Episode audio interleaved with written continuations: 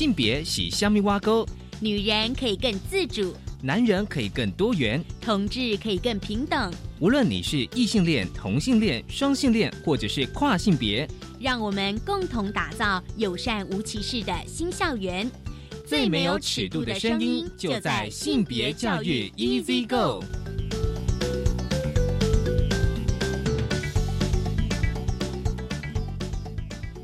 Hello，大家午安，欢迎收听教育电台性别平等一这个，我是文龙，不知道这礼拜大家过得好吗？今天的节目内容我觉得还蛮有意思的，我们先跟大家分享大八卦啊。今天大八卦想跟大家来分享的是荷兰身份证呢，他们把性别的栏位取消，这是的确是一个呃值得讨论的议题，因为其实就是我国的身份证即将换发数位的身份证哦。对于性别栏，甚至连配偶栏是不是要保留或者取消，也有非常多的讨论。稍后呢，跟大家分享就是关于荷兰身份证的这个议题。而今天的慢慢聊，想跟大家聊的是一本行动手册——校园审议民主。其实大家听到审议民主啊，我不知道会不会觉得有点陌生哦。的确，过去我们节目比较少谈到这个议题。而且呢，这个行动手册呢是教育部青年发展署所发行的。很高兴我们邀请到了这本呃行动手册的主要编撰者易俊宏。那俊宏呢，他是。台湾青年公民论坛协会的理事，同时也是这本《校园声音民主行动手册》的主要的编撰者。稍后呢，我们想跟俊宏来谈谈校园声音民主。我们先进行性别大八卦。性别大八卦。今天性别大八卦，想跟大家聊聊身份证性别栏的资讯哦，大家可以去思考。其实呢，荷兰身份证呢，再过几年啊，就是说不再注明啊性别。而荷兰的教育文化部长范恩格秀文他们表示说，因为呢性别是属于没有必要的资讯哦。其实大家可以去思考这个问题，因为呢他们的就是荷兰的教育文化部长呢，在这个给他们国会的信函写到，就是说二零二四年到二零二五年起呢，身份证上的。这个性别栏将会删除，但是呢，对护照上的性别栏呢，必须要依照欧洲联盟、就欧盟规范而有保留哦。因为他们部长认为说呢，啊，这其实并不是荷兰，并不是第一个，其实德国身份证也没有哦。因为那个部长他们认为说，就是民众应该能够创造自我认同，而且过着完全自由跟安全的生活。当然，荷兰的。LGBTI 的人权团体，他们表示说呢，对于每天都因为身份证这些分类而遭遇到困难的人来说呢，其实是个好消息。那我们就来看一下其他的相关的一些讯息哦，这是呃 BBC 的中文网哦，其实这是去年的新闻，但是我觉得还蛮值得搭配来来思考，就是护照上的性别有男有女，甚至现在有些国家就是有 X 哦。其实呢，就是说对大部分人来讲呢，当然是很理所当然嘛。因为如果今天，比如说今天我是男性，我当然身份证的性别应该是男性哦。那刚刚我们刚刚跟大家分享那个荷兰的状况，是因为荷兰在二零一八年十月有一位荷兰公民吉格斯哦，是因为他在一九六一年出生的时候其实是个男婴，那二零零一年呢，他做了变性手术而成为了女性。他现在自我认同是 intersex 哦，就但翻成中文，你可以说是个中性人这样子。或是双性人，那齐格斯的护照呢？其实呢，是因为就是跟政府打官司取得，因为荷兰的法庭他们判决说，阻挠公民把自己注册为中立的性别，等同于侵犯这个隐私的生活、个人自觉跟自主，所以其实，在有些国家。他们其实是把这个性别这个栏位呢，当做是一个隐私权。那在二零一九年稍早呢，其实加拿大已经启用了第三种性别选择的护照哦。那目前呢，呃，全世界已经有十个国家发放三种性别的护照，就是男性、女性跟中性，包括像澳洲、加拿大、丹麦、德国、马耳他、纽西兰、巴基斯坦、印度、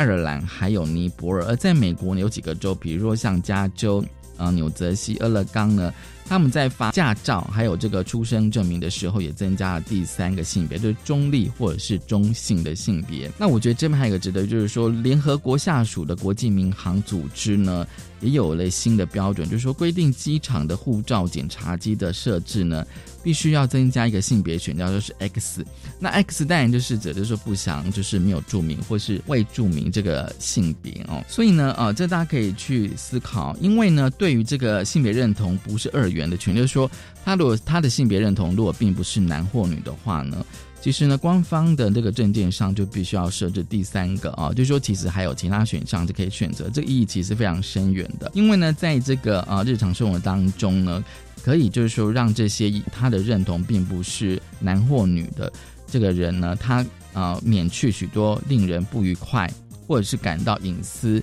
被侵犯啊。那么在需要检查证件的时候，各种场合呢，也不用再遭遇到各种的困难。所以呢，在护照或证件的性别栏上的字母 X 代表这个性别，并没有注明。那传统呢，基于性器官特征的性别认就是二元，就是非男即就是男或女呢，要么就是女性，要么就是男性。我觉得这个有时候可以去刺激一下我们的思考哦。那联合国的估计呢，啊，就是说全世界啊，大约百分之一点七的人出生时带有跨性别的特。征哦，那非二元性别认同的社群，但包括了所谓的变性者跨性别。其实刚刚我们提到的 intersex，应该也是包括的。所以这个议题哦，我觉得其实应该今年会有一些讨论啊，因为我国就是要颁发这个数位身份证哦，对于性别栏其实有非常多的讨论。未来我们会持续的来关注这一题。就是今天开始跟大家分享的性别大八卦，稍回来性别慢慢聊。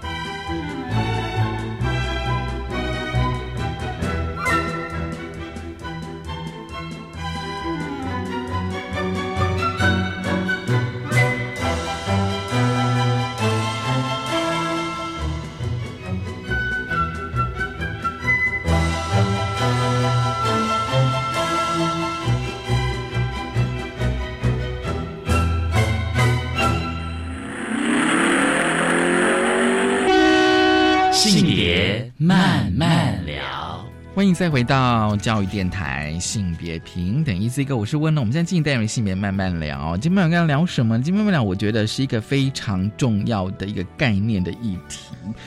今天我们要谈校园审议民主，而且是着重在大学校园的审议民主。其实大家听到审议民主，大家会觉得哦，这是怎样的一个概念？是什么样的东西哦？如果呢，就是呃，听众朋友或老师们哦，就是说你们呃知道，比如说我们在脸书上、网络上有那种，比如说呃靠背擦擦板这种之类的哦。或者像呃，现在大学生很流行那样 D 卡的，或者是在那个 PPT 里面，就是说就是呃，有那种比如说像黑特版哦，hate 这样子个版哦，靠北叉叉，我相信大家可能应该会比较熟悉，所以里面大概会有一些议题的呈现。那今天呢，我们想要来谈就是校园审议民主。那我今天呢手边哦，就是有一个行动手册哦，就是校园审议民主，日出天未亮，很高兴呢。我们邀请到了哦这一本手册的主要撰写者易俊宏，他是台湾青年公民论坛协会的理事。俊宏你好，Hello 文龙，还有线上的各位听众朋友，大家好，我是易俊宏。其实我们都叫你小易，这样感觉上会比较亲切。这样，其实我觉得哦，其实过去我们节目但哦很少跟大家正式的去介绍什么叫审议民主。但是当我们在讨论很多的公共议题，但也包括性别平等教育的时候，其实已经有一点点的呃审议民主的概念。嗯，所以今天我就要请小易来跟我们分享哦，来谈就是审议民主这本手册。其实我觉得非常的呃丰富跟精彩，因为它除了概念，还有很多的那个案例，案例对案例。好吧，小英，那跟我们聊一下 什么是校园审议民主呢？OK，那个 deliberation democracy，它如果各位听众朋友哦你是政治学门的话，这个名词大概不陌生哦，因为它在近十年来的台湾其实也是显学，更是这这十几年来大热门。我的意思是说，什么是民主？你可以投票就是民主了吗？那我们每次每次投票，我们投出来有让台湾更好吗？嗯那这件事情其实是在那种欧美的老国哦，他们就会觉得说，好像代议政治有它的局限。对哦，那怎么么样让全民可以更深入这个社会？因为毕竟政治结果就是要集体承担的。那那些我们选出来的，无论是民意代表、立法委员，还是政治首长。啊，他们做的决定都是要我们全民买单。那很多议题的讨论，并不是靠投票就可以解决的。对哦，所以审议民主这件事情，其实一刚开始是从丹麦的国会开始。嗯哦，他们就觉得有些特定的议题，像在欧洲他们会讲基因改造食品。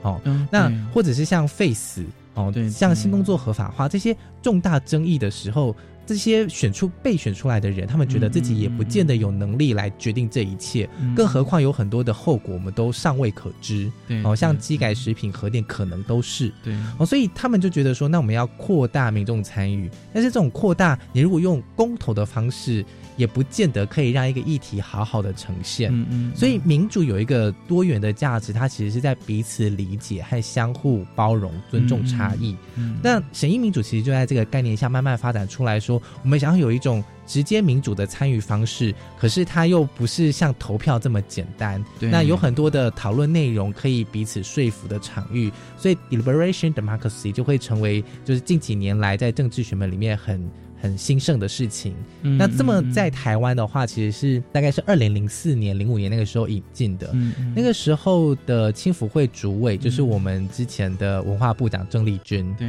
哦，那作为野百合出来的一份子，他一直嗯觉得就是青年参与公共事务很重要。嗯那那个时候其实都总统直选啦，那可以怎么样呢？所以郑丽君在青辅会主委任内的时候，他就推动了青年国事会议，这是第一次把审议民主这样的概念大规模的引进，散到这个我们的青年公共领域里。那我现在所属的这一个台湾青年公民论坛协会，也就是那个时候成立的。嗯哦，因为接下来的历史可能大家都很清楚，就是政党轮替嘛。对对哦，那我们也觉得政府的资源如何可以深入民间，所以就一票年轻朋友成立了这个协会。这十余年来，我们很多的朋友就在很多不同的场域，像是社造啊或什么的，开始在做这样的实践。那我呢，刚好就是这两年有机会跟教育部青年署合作，在校园的大学自治里，哦，把审议民主的种子就是培训出去，然后让大家来提案。所以就是说，如果从一个大范围来讲，就是比如说，呃，我们需要民主，但是并不只是在投票或是公投，嗯，必须要更实质的。我觉得会不会就是有点概念，说我们经常讲什么公民对话之类的、哦，就是有个议题丢出来，比如说最近的那个通奸除罪化这个议题，啊、对，那我觉得我们公民是需要对话的哦，嗯、透过大法官实现，但是我觉得我们公民本身也是需要对话去理解大法官为什么要这样解释，通奸为什么要除罪。回到我们校园，就是说这本手册哦，他提到概念说，其实校园更需要。我我觉得大家你大家再回头想想，就是你在学生时期，你怎么去选系学会会长？你怎么去选学生会会长？或是或是社团的社长？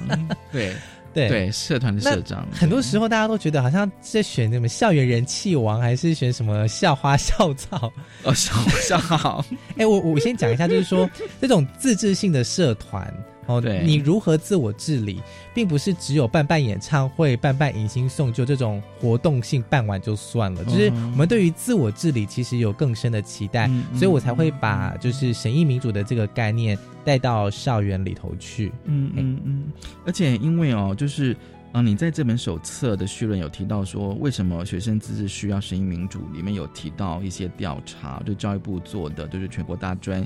呃校院学生会环境的调查，就是说，其实很多学生的扩大学生认同里面，觉得说公共议题其实是大家还蛮关切的。嗯，从一个比较大的社会脉络来讲，就是可能像三一八之后，很多的像是反服贸啊，或者是像同婚啊这些议题，其实我觉得新一代的年轻人在这些行动科技的帮助下。对于很多的事情资讯是越来越揭露哦，那在校园里头大概也是这样子。刚刚才开头文龙有提到很多那个什么靠北板呐、靠北版之类的，对对对。那就是你会发现，大家对于这样的共同生活，像我们的学校要怎么样才能更好哦，其实有很多的期待。虽然它是以抱怨的形式出现哦，可是有一些像是停车位呀、什么宿舍门禁啊、热水呀、床位啊这些厕所，对，那这些事情其实我们。发现，当学生会只会办娱乐性的活动的时候，他那个自我治理的意义就不见了。嗯嗯嗯。哦，那怎么样促成就是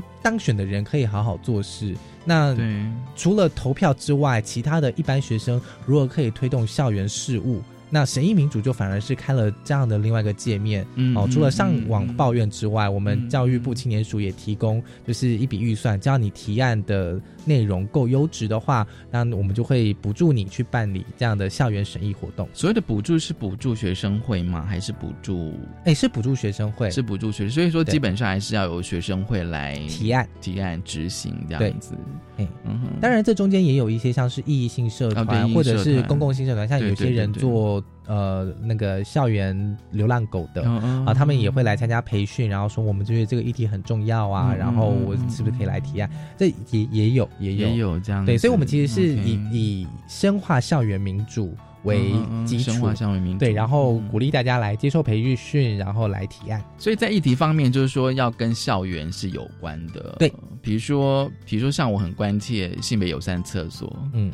这也是可以变成一个主题，或者是说宿舍门禁这件事情，它也是一个可以一个提案的主题这样子。对，不过因为呃审议民主，刚刚才有提了嘛，就是像嗯刚才文龙提的是那个通奸除罪化，对对对。那这个时候我们会发现，很多时候。数位科技的好与坏也在这边，就是它会用演算法让你看到跟你立场相近的，所以你抱怨再多，你好像只是在同温层里面取暖。嗯嗯嗯。所以我们觉得，虽然呃行动科技让很多的意见得以抒发，可是最后大家都困在自己的小圈圈里。嗯哼。哦，所以我们会希望就是不是只是要讲话，我们借由特定的议程设定和问题设定，让来的人可以有充分的。理解和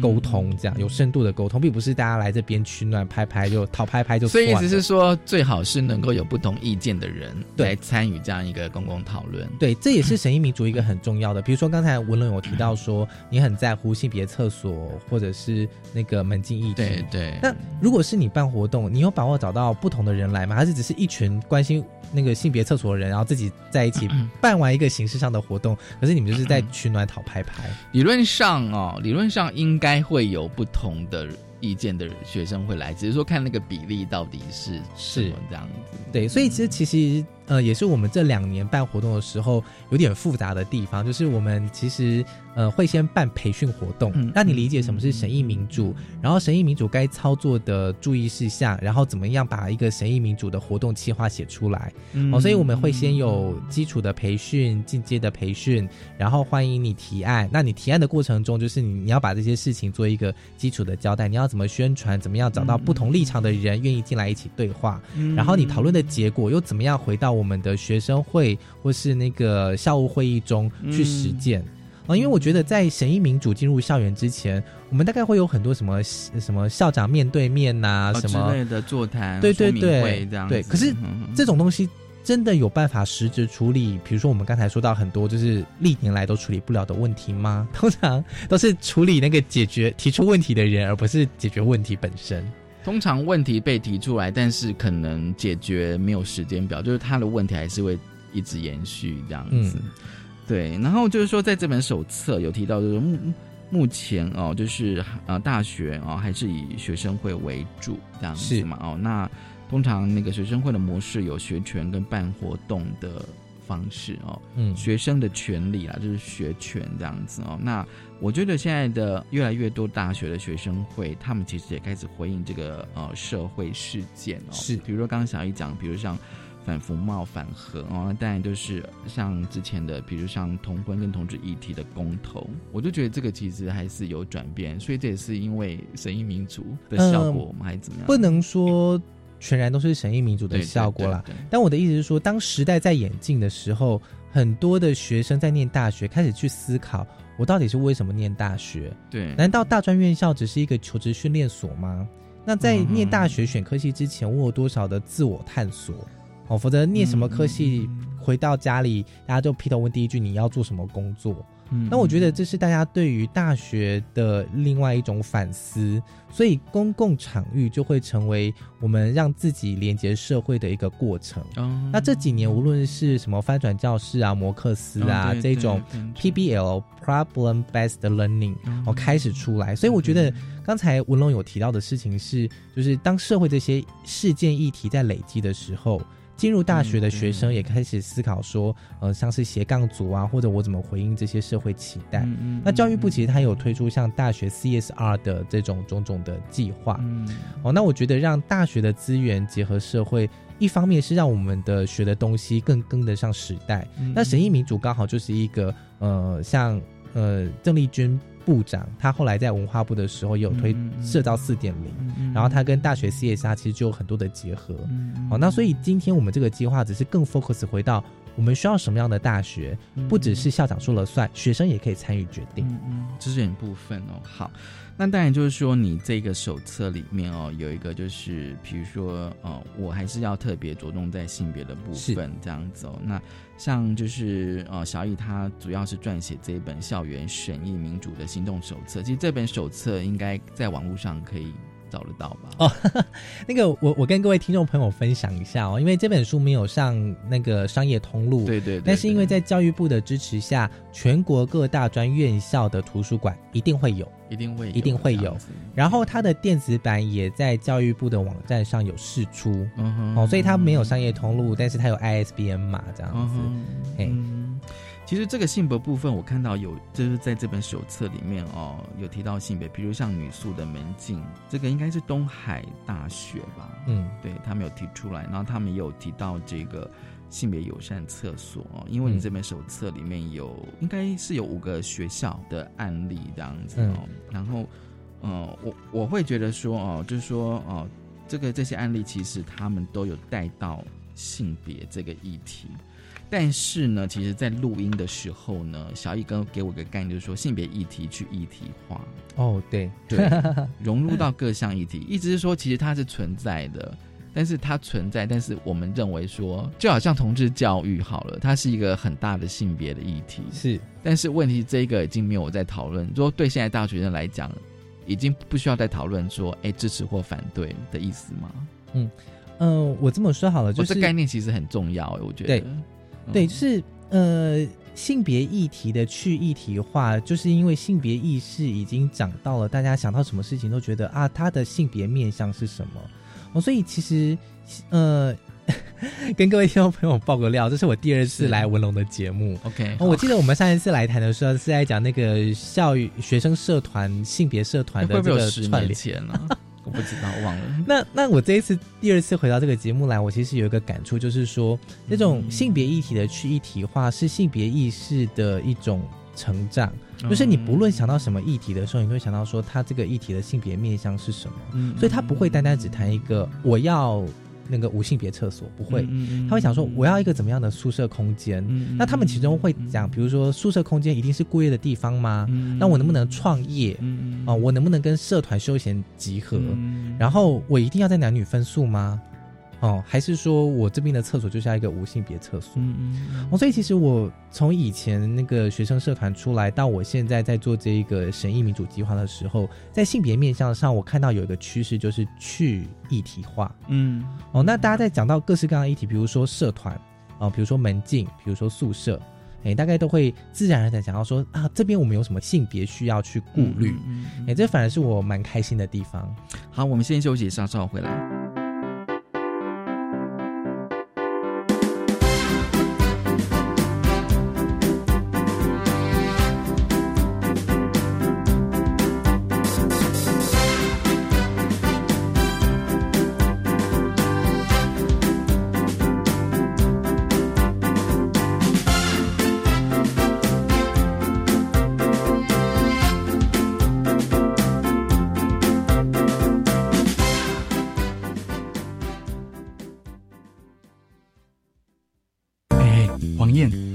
说，我最近胖了八公斤呢，害我都不敢出门了啦。什么八公斤？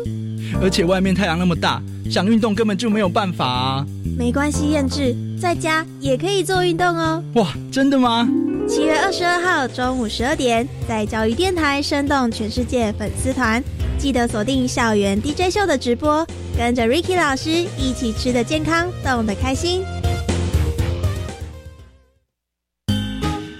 各位听众，大家好，我是教育部体育署署长高俊雄。台湾四面环海，拥有发展水域运动最佳优势。从事水域运动的时候，务必选择有救生员、救生设备的安全水域。多一分准备，少一分危险。玩水不玩命，安全放第一。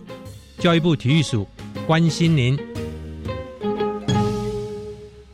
一百零九年公费留学考试网络报名即将开始哦，从七月二十四号开始到八月七号，欢迎有意出国攻读博士、硕士学位的优秀青年踊跃报名。十月十一号笔试，十二月五号到六号面试，每年学费三万美元，一学群讲助三到四年，生活费依留学城市别补助。详情请上网搜寻一百零九年公费留学考试简章。以上广告由教育部提供。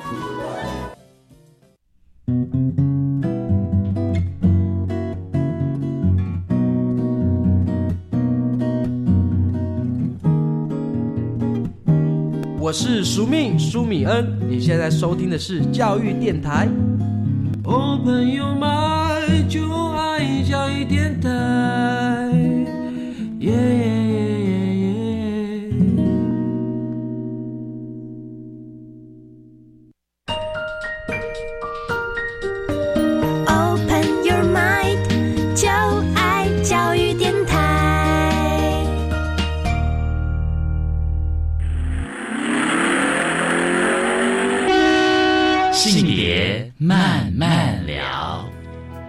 再回到教育电台性别平等。一这个我是问了，我们今天进行单元性别慢慢聊，今天我们跟他聊的是校园审议民主。很高兴呢，我们邀请到了这一本行动手册的主要撰写者，同时也是台湾青年公民论坛协会的理事殷俊宏小易来跟我们分享校园审议民主。好，其实上个阶段最后，我们已经开始慢慢的进入到那个校园神秘民主的呃性别议题的面向。那小玉他提出了一个就是性别议题去议题化哦。我觉得这个有时候会不会是说，比如说在我的大脑里面，我觉得这个其实就是，比如说哦，就是同志教育它就是要谈的，已经没有什么呃反对或者是赞成，就说那个那个讨论的层次不应该只是在这边，而是说我们要怎么去谈这样子。嗯，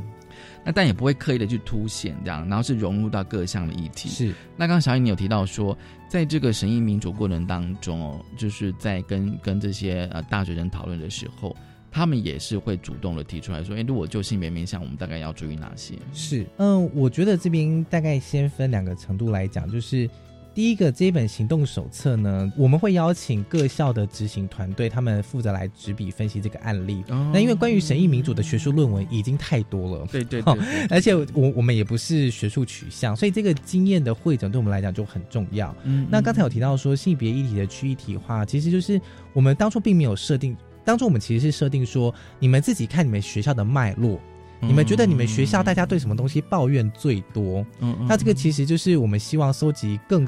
多元的声音，然后回到我们这个代议制度，比如说学生会、学生议会里头，然后再去推这样。那东海大学其实他们的宿舍案是他们早就有这个案子了啊，因为现在因为少子化的关系，教育部就是在。做很多的空间改造，哦，所以这其实也是少有的政府会支持这个资本们的这个改建。嗯那很多学校其实都在争取这个预算，可是在这个预算过程中，我们怎么让学生可以有实体的参与？嗯那东海大学就会成为一个案例，这样。那他们当初这个其实也有不少的校园说明会，然后请建筑师来讲啊什么的。那大家也提出很多想法，可是这些想法到底有没有充分客观性，还是只是代表你的个人意见？那很多。呃，想法提出来，我们要如何处理？这其实也是校方的两难。嗯哦，所以其实在这个审议发动的过程中，我们可以让学生之间彼此说服，那做出来的结论就会更具有公信力。哦，所以其实，在中间不只是无性别厕所，不只是这个空这个空间管制、门禁、社团等等，他们怎么去想象说我要怎么样一个校园生活结合在我对于这个宿舍的具体规划上？好，那其实东海大学他们也很有心，就是当天他们的那个呃总务长啊、学务长，还有他们这个新宿舍规划的建筑师哦也有来这样。哎，那其实他们就会提到说，呃，像这个无性别厕所。哦，对他们来讲，这不是一个议题。可是当他们提到宿舍空间的时候，性别本来就是要关照的面向，哎，然后他们也会挑战说，是不是还要在男女分宿？嗯嗯，哎，那我觉得像这种东西，都是比如说像现在的很多那个资讯发达的时候，我们可以观摩到国外的宿舍空间是怎么回事。我们也会看到过去在台湾有很多的宿舍议题，像台大也有争取过这种那个要男女混宿嘛，哎。所以像这种议题，其实慢慢的、慢慢的就是累积下来之后，对他们来讲是很理所当然的要提一下，而且我们觉得什么样比较好，嗯，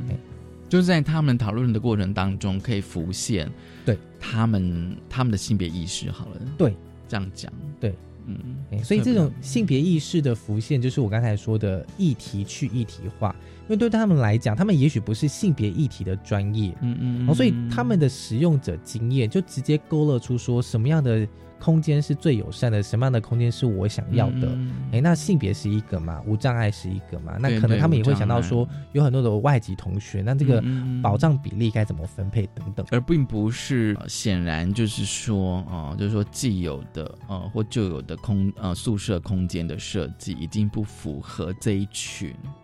大学生们的需求了，对，而且我觉得过去我们其实个别个别的抗争，比如说中山大学也有无性别厕所嘛，师大也有嘛，哦，所以当他们开始去思考我要什么样的友善空间的时候，这个议题就自然而然的浮现，而且几乎是现场讨论的时候，有人一提，几乎。没有什么意义就就通过，他只是想说啊，那我要怎么样把它设置？我要设置多少？然后如果说是男女混宿的话，他要怎么样比较好？哦，所以像有另外一个老师毕那个小毕老师啊，他其实有谈到那个男女厕的那个空间分配的问问题嘛？那为什么都是女厕在排队，男厕都不用？那这种东西其实就是生活经验上的反馈，他们就直接投射到一个更好的校园该是什么样子，然后我要什么样的宿舍？嗯。可是这样子的话，就是说，呃，就是比如说，当在审议民主的过程当中，就是，呃，学生们都已经有共识了，嗯，那他怎么样能够反映到学校去呢？很直接，就是当他变成结论报告的内容的时候，对对，他们就想说，我们学生要的就是这个，嗯哼，那校园事务不再是老师教授说了算，对，哎，那这其实也是教育部在补助那个各。各学校在弄这些宿舍改建的时候，有特别提到的学生参与度。对，哦，所以其实有办过这种审议式民主的活动，然后你纳入学生的意见，你也比较好跟教育部说，你看我们有充分的学生参与，这个学生参与不再只是很浮泛的，哦，我们来投票哦，我们来点赞哦，我们来转发哦，或者是一些一些统计这样子，对，民调统计，因为其实审议民主它会更重视值，而而相对于量是比较，哎，它比较重视值啦，嗯嗯，好。那这本手册哦，就是除了刚我们讨论到了，比如说哦宿舍的议题之外哦，我觉得还有一点就是让我看起来还蛮有感，就是你那个在案例里面，就是治理科技大学哦，也有提到说，当他们想要透过审议民主来，比如说办一些活动的时候，常去开发沉默的学生社群。那这些社群呢，呃，当然有可能多数是生理的女同学。参与讨论，就是他们，他们有意识到这个耶。对，其实这里科大蛮有趣的，是因为它是私立的科大，对，所以这种公共事务的参与就很难以台大、师大、政大这种呃国立的学校来做比拟。这也是我们在推动这个计划的时候发现，比如说南北差距跟公私立差距，其实在不同的校园脉络中要去发动校园审议，那落差还蛮大的。那这里科大比较有趣是。他大概花了不到十万块办了这个审议的活动，可是却成功争取到了学校几百万的这个空间改建。嘿，所以其实老实讲，比如说建筑物的太旧换新，一直都是呃校方固定都会编列预算，你要去整修嘛什么的。那文藻也有讨论那个社团空间，那这些钱要怎么用？有的时候你直接叫总务处的人去规划，总务处的人搞不好就是啊，我发包给建筑师事务所，那他们怎么说就怎么算。哎，所以这其实常会造成设计者和使用者的落差。嗯嗯那我觉得治理科大这个案例特别有趣，是因为他们讲了呃课桌椅，他们讲了那个厕所。嗯哦，那其实在这个过程中，你会发现，像是厕所好了哦，他们的很多使用者是女生，嗯可是，在一般的公共场域里。呃，大部分都是男生会起来发言啊，或怎么样。嗯那因为我们这一次的审议民主会特别强调你要多元观点，所以你要如何线上线下的相互扰动，哦对对对，哦，就会成为我们呃提醒大家就是要一个很重要的策略。嗯所以你会发现，我们降低了门槛，而且扩大了参与度。嗯降低门槛的意思是说，你不见得要去参加那个座谈会，你才能讲话，嗯你在网络上也可以留言。嗯哦，那你要点赞分享，这也会。就是不是说你要去投个票，你要走到那个投开票所投票箱哦，你点赞转发，然后加上加上你的一些心得哦，嗯就是像这种降低公共参与的门槛，也多元化了参与的形式，然后反而让很多的使用者愿意分享，我希望要什么样的呃厕所哦，我希望什么样的那个教室。厕所也不只是性别不性别哦，他们可能讲说那个抽风啊，然后哪哪哪一栋大楼应该要优先呐、你会发现，那过往就是那个行政大楼校长室旁边的厕所最高级，可是没有人会去上。对啊，可是学生厕所就是使用率很高哦，可是那个设备其实是最老就要汰换的、哦，那所以一笔预算在那边，你要怎么编配？哦？这个参与式预算的概念，呃，从呃治理科大到中兴大学，其实都都有在讨论，所以钱就在那边啊，要怎么用？啊、我们让学生们来讨论这样。嗯，因为我觉得就是说，学生们就是要看你手册的那个记录，就是说，哎，他们会有意识到某些的，比如说可能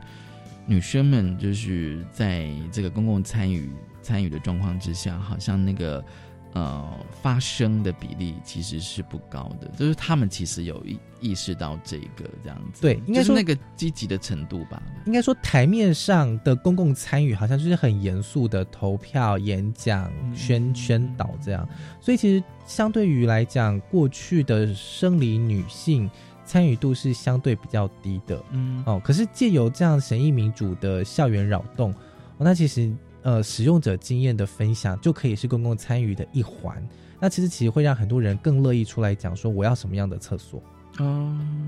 是这样子，而而且就是说，你刚刚有提到，就是说，如果用那个线上 A P P 的方式，哦，嗯我觉得那个会会不会让现在的学生他的参与度是提高的？对，而且特别是前面不是有讲到那个社群网站里面都会有什么靠北粉丝页吗？哦对对对对对对，所以其实我们也可以从既有很高的，就是那个靠北粉丝页，通常很多人会看，可是学生会的粉丝页通常都没什么人要看。但是我们既有这样子学生粉丝页跟粉丝页之间的导导流量，对对对对啊，比如说我们现在要讨论这个校园空间改造。哦，那那边刚好正在抱怨什么什么东西，我们就把这个活动链接贴过去，然后把那边抱怨的人导流过来。那学生会要做的事情是说，你们来讨论，讨论的结论呢，我就帮你们提到校务会议上。嗯嗯这就是我们从直接民主辅助代议民主，哦学生会、学生议会这是代议民主嘛，选出来的。对对对对可是选出来的人怎么一讲才能说服学校呢？告诉你就说，告诉校长说，这个意见不是我的意见呢，我们有充分的讨论，而且这个讨论有引起多大的校园扰动。嗯嗯嗯嘿，所以这其实是帮助学生会更有力量去提案的一个过程。嗯嗯嗯，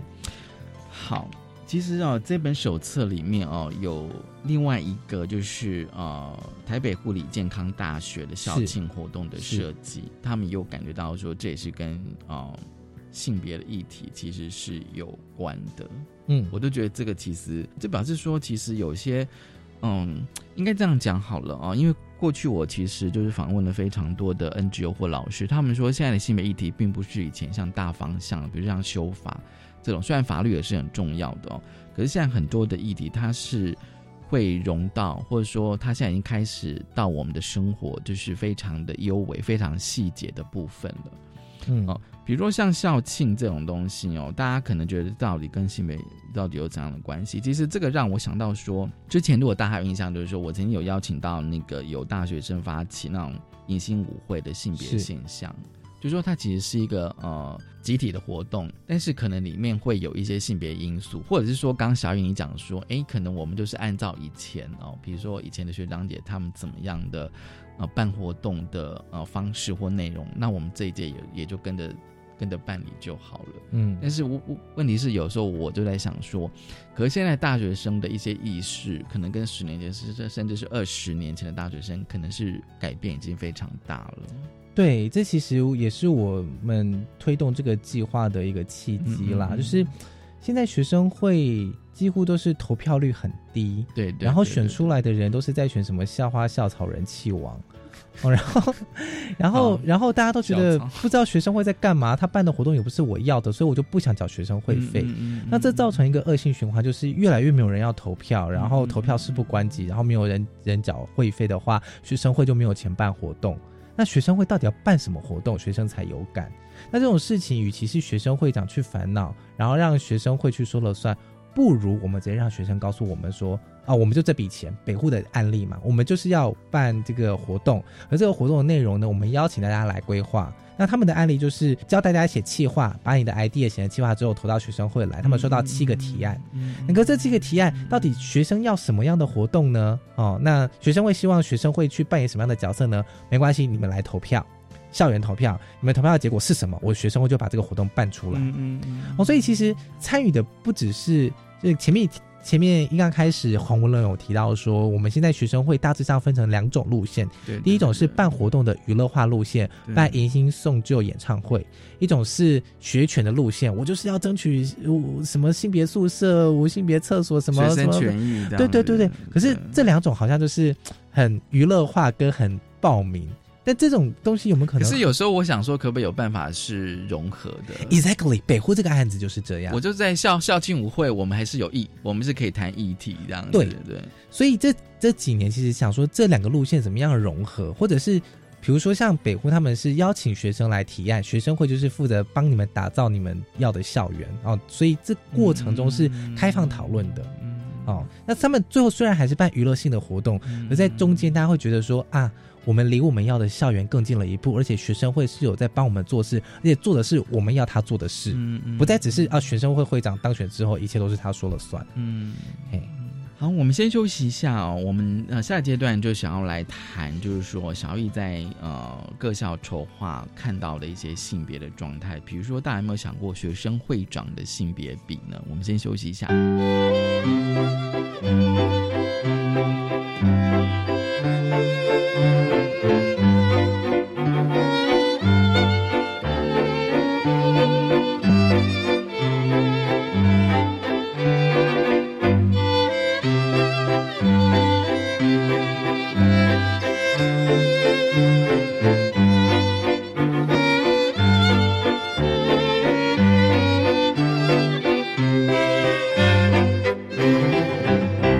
电台性别平等一 C 一 Go，好，我们就是今天谈是校园审议民主，很高兴我们邀请到了这本行动手册的主要撰写者易俊宏小易来跟我们分享校园审议民主。而最后呢，我们讲说，因为小易毕竟你参与这个校园审议民主至少也十多年了，这其实是两个不同的轴线啦，就是校园审议民主其实是这两年教育部青年署才推出来的。对对可是过去我自己是学生的时候，我就是学生会的议员，然后还当到学生议会的议长。过程中，因为我自己是个出柜的同志，哦，就是我后来。呃，公开自己身份，参与很多的社会运动，还包含有去上过电视节目，呃，分享我们家里的亲子互动。呃，我的身份因为相对公开的缘故啦，所以其实我也在思考性别议题，我的生命经验跟我过去参与学生会，还有就是这个神医民主的理念如何结合。哦，那刚好就是这一次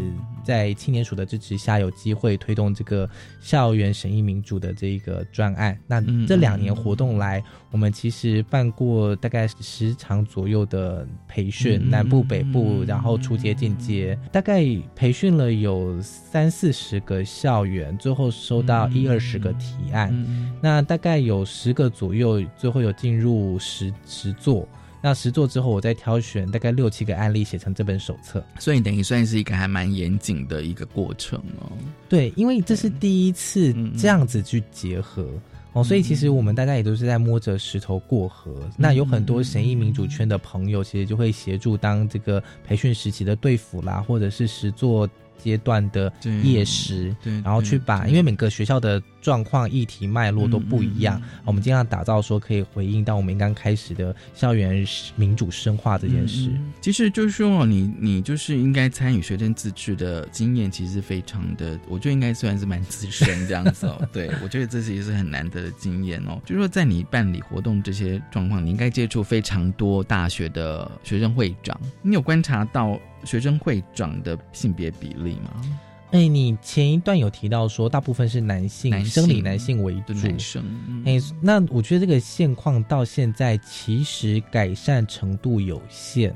嗯，但就像我们前一段节目说的，性别议题的去议题化，对对对哦对对虽然生理男性依然是大部分，但是大家对于性别议题的敏感度是相对提升的。提升嗯，这大概是我这几年观察或，者是我更问一下，就是说有学生会长是同志嘛？就是说我的想法是说，就是说他虽然是他是一个会长，但是他可能有可能是不同的呃生理性别，或是不同的性倾向，因为过去比如说像我在大学的时代的时候，可能看到的学生会长还是以。男性为主，那当然那时候可能大家对性别这个议题是还在启蒙阶段，嗯甚至可能认为嗯它不是一个公共的议题。嗯嗯可是你说在二零二零的今天哦，就是说它必须是要关关关注的议题之一，这样子。嗯，各位听众朋友，如果有兴趣的话，可以去搜寻一个粉丝页，叫做“同学证”。哦，同学证对，就是那个很多大专院校的学生会，你自我揭露程度无论如何，当初在促成那个婚姻平权的时候，其实有一票同学已经集结起来，就是退出这个同学证。我觉得大专院校同学支持这个同婚平权的这个阵线，这样。那这个同学证里面其实也有就是自我揭露，告诉大家我就是 gay 的学生会会长也有。嗯嗯嗯哦，那就是其实这边会分分成两个层次，就是第一个就是你要不要自我揭露，嗯跟你在公共议题上要付诸多少行动。嗯嗯，好、那我觉得由于社会议题的推进，其实相对的在校园内的性别意识是有提升。呃那至于这些人，就私底下跟我出柜，或者是公开跟大家出柜，哦，那个那个又是另外一个层次的问题了。嗯嗯但整体来讲，我觉得这个事情都是有在深化和进步的。嗯有深化在跟进步的这样子。对，就是大家简单来讲，就是他可能，呃，不，它已经是一种政治正确了。嗯嗯嗯好，那甚至很多那一种呃相悖的论点，比如说 似是而非的滑坡谬误，很容易在这个场域里面，就是大家直接提出来讨论，然后就把它理清了。嗯嗯嗯诶所以我觉得像现在很多的自学，其实对公共议题的对话嗯嗯嗯内容是有有帮助的。这样，嗯嗯，你有遇到过同志学生参与吗？很多耶，就我说这些人，无论是有跟大家自我揭露，还是私底下跟我出柜，那这其实跟我自己是，我我自己也已经出柜了，是 是有关系的。这样，因为二零一八年的平权公投，其实我是发起人之一，嗯嗯然后因为我过去参与这种性别运动也是有一些经验，所以当我自己在这个活动里的时候，就算我没有告诉大家我是 gay，但很多人其实也观察得出来，就说，哎、他是不是 gay？因为呃，我自己的以前参加活动的经验是说哦、就是说从我大学到现在，我觉得如果今天在台上那个领导者，或是你刚刚讲什么小队服，我觉得如果他是平易近人的，你知道吗？我就觉得那种，我觉得这可能是有点主观，但是如果说那个队长哦，小队长，他其实是让我觉得是可以聊的。我比较想要去亲近他，我不知道这个有时候会不会跟个人的特质是有关。哎、我我再提一件，小易比较平静，所以学生都喜欢亲近。我我我再提一件事情，就是不知道是谁，就是写了我的维基百科，就是维基百就科 Wikipedia 有一个页面，就是我这样，这些人。无论是直接问其他的工作人员说是，哎，那个那个主持那个总招是不是 gay，或者是他们直接去 Google 发现，哎，干他是 gay。好，就我的意思是说，因为我投入的时间时日相对多，那自我揭露的程度也相对透明，所以其实，呃，对我稍微有一点呃好奇的人，其实不难知道我其实就是个 gay。嗯嗯哎、那我对于性别平权这些运动的参与，其实也一直在我的粉丝页上面自我揭露。嗯然后自从我出来就是推动公投的时候，嗯不知道为什么就我了就有了我的维基页面这样。那不论写的人是谁，我觉得他对我就是有做那你觉得都正确吗？有有一些不太正确的地方。我抱怨一下之后，它就自动改了。比如说他，比如说他原本把我的那个年纪写错，我很在意。然后我在我这个才是最重要的。然后我在我的 我在我的那个 Facebook 上面，我就抱怨了一下这件事，然后就人自动帮我改了，这样。OK，哎，所以我就觉得这个网络时代真的是还蛮有趣的。就我不知道他是谁，可是他却可以透过 Google 把我的资料整理出来，然后这个维基页面反而也会成为，比如说我现在在其他场域活动的时候，他们会。想要知道我的呃立场态度的时候，他们一 Google 就会发现，其实我是个性别友善的人。嗯，哦，所以在这个过程中，呃，无论是自己跑来跟我出柜的，或者是呃，就公开，反反正我前面已经有一个人试了不差，下面再多一个拉子或是 gay 嘛。哎，所以其实在这整个过程中，我觉得社会的那个氛围和我自己在场的这个影响力，都会让他成为相对一个平易近人的。活动空间这样，嗯，因为我之所以会这样问的原因，是因为我觉得会不会就是因为参与者的不同的性别、性倾向或者是族群，好，今天即便我们只看到一个社团空间，所以可能会看到的面向、看到的点会有点不太一样，嗯。对，这个是其实是我，这其实是我的发问了哦，因为就是说每个人的自我认同都在不同的位置上，是，所以今天即便我们讨论的是一个校庆的活动。可是，也许可能每个人关注的面向会有不太一样，但是整个全部把它加重起来，也许这个才是我们学校的整个样貌这样子，或者说急需要去解决的问题。这个其实是我想到的，会不会有可能是这样？所以，嗯，同志学生，或是不同的族群，或者说可能他来自，比如说可能是外籍配偶哦，比如说他的家长可能是外籍配偶这样子。主主事者的立场态度的确对于下面的人会带来一定的影响力。嗯嗯嗯。所以其实这几年虽然我们台面上看到的学生会会长还是以生理男性为多数，可是其实性别意识的深化，或者是大家可以有多元性别的观点，在我看来是逐渐有累加的啦。嗯，就是说这十多年来你的观察这样子，对，就是以前我们还在谈说学生社团如何自我培力，到现在其实我们在很多的议题里面，你都会发现大家会主动讲到他的性别面向是什么。这本手册最后，我想问就是说，呃，日出天未亮，虽然你有解释，但是我觉得好抽象哦，是那种 呃天要亮，但是还没有亮的感觉，这样。日出天未亮，我在我的女主的曙光啊，这样子，对。对，这其实我在讲的事情是说，怎么样才能有民主？有选举就是有民主了嘛？啊，我们很希望就是选举这件事情。它有更多充分的内容，就像我们希望有一天日出就能够天亮，但现在显然就是我们的民主深化还不够，让选举只是一个制度，嗯，而还没有变成一种生活的态度，嗯嗯。那选举制度无论是一般的选举或是公投，它往往是造成对立，但神意民主希望带来的是对话，嗯，唯有对话才能多元理解。可是选举结果的数字往往只会造成撕裂和对立。嗯，所以这大概也是我为了这本书命名的原因，就是日出天未亮。日出天未亮，就是我们现在已经有制度了，可是它还没有变成生活态度。我们每个人都会二十岁成年，可是我们到底有没有那个公民的能力？我们都可以去投票，可是我们知道我们在投什么吗？看是投人还是投议题 这样子，对对。所以其实我这本书背后的叩问，还是说我们要如何带来一个更好的公民社会？那其实这本书我有提到，就是呃，当年的郑丽君部长哦，他有提到说，当我们在学生时期，如果能在校园里面推动这些公共议题的讨论，好像是门禁、宿舍、热水、停车位，那有一天我们毕了业，进了社会，才有。更多的能力去处理更复杂的议题，像是呃要不要废死，要不要废核，要不要台独等等的。嗯，那这些议题其实，在现在现在的当下都有很多的论述，可是往往都是在取暖讨拍拍。那有没有办法可以跨出同温层去对话？这也是我对神意民主未来在台湾社会里的一个期待。哦，所以我们先让校园更民主。进而我们才可以扩大影响力，让国家社会更明。今天真的很高兴小玉来跟我们分享哦。那如果说大家对于这一本就是《校园审议民主行动手册》有兴趣，除了在各大学的图书馆之外，教育部的网页上也是有连接 PDF 档的连接，这样就是教育部青年发展署编印。是，谢谢小玉，希望未来可以再邀请你的心路历程。好，谢谢文龙，谢谢各位听众朋友。谢谢大家收听今天的新媒体，一次哥，拜拜，拜拜。